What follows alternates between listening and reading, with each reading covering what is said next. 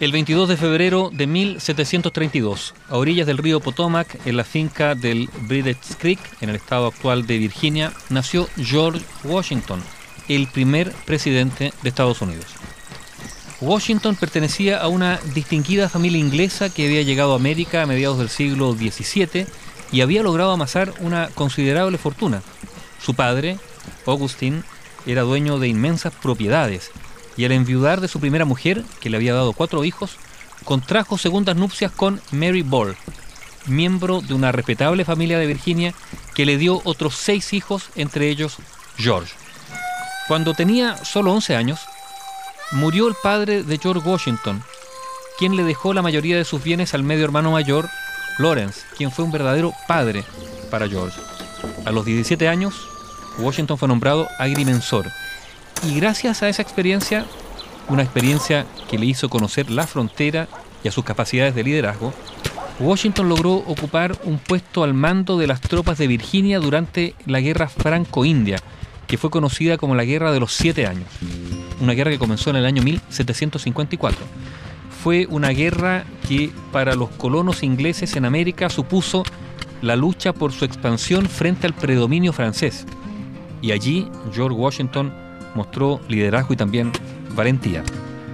Más tarde, en 1759, se casó con Martha Dandridge Custis, una viuda adinerada con dos hijos, y establecieron su residencia en Mount Vernon.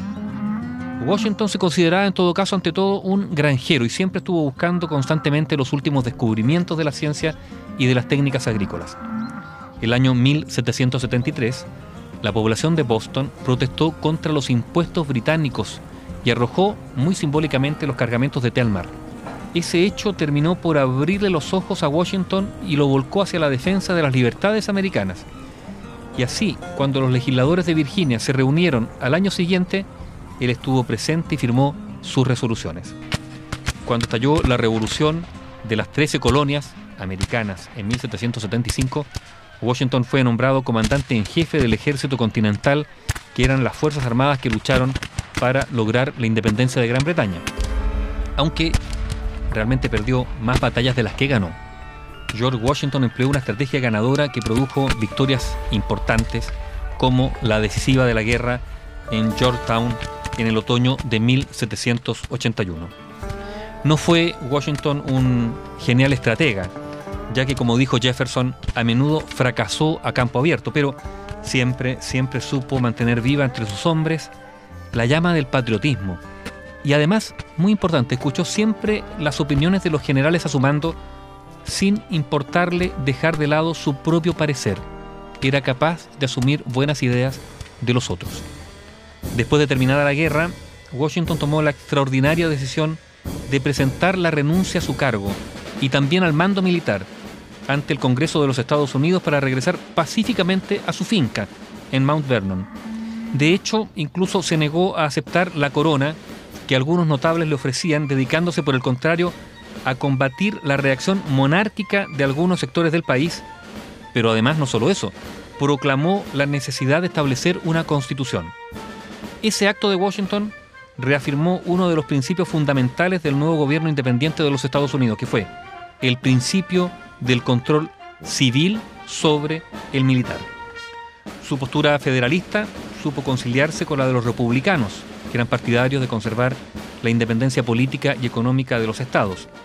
El acuerdo entre ambos grupos fue expresado en la Constitución del 17 de septiembre de 1787, la primera carta constitucional escrita que reguló la forma de gobierno de un país.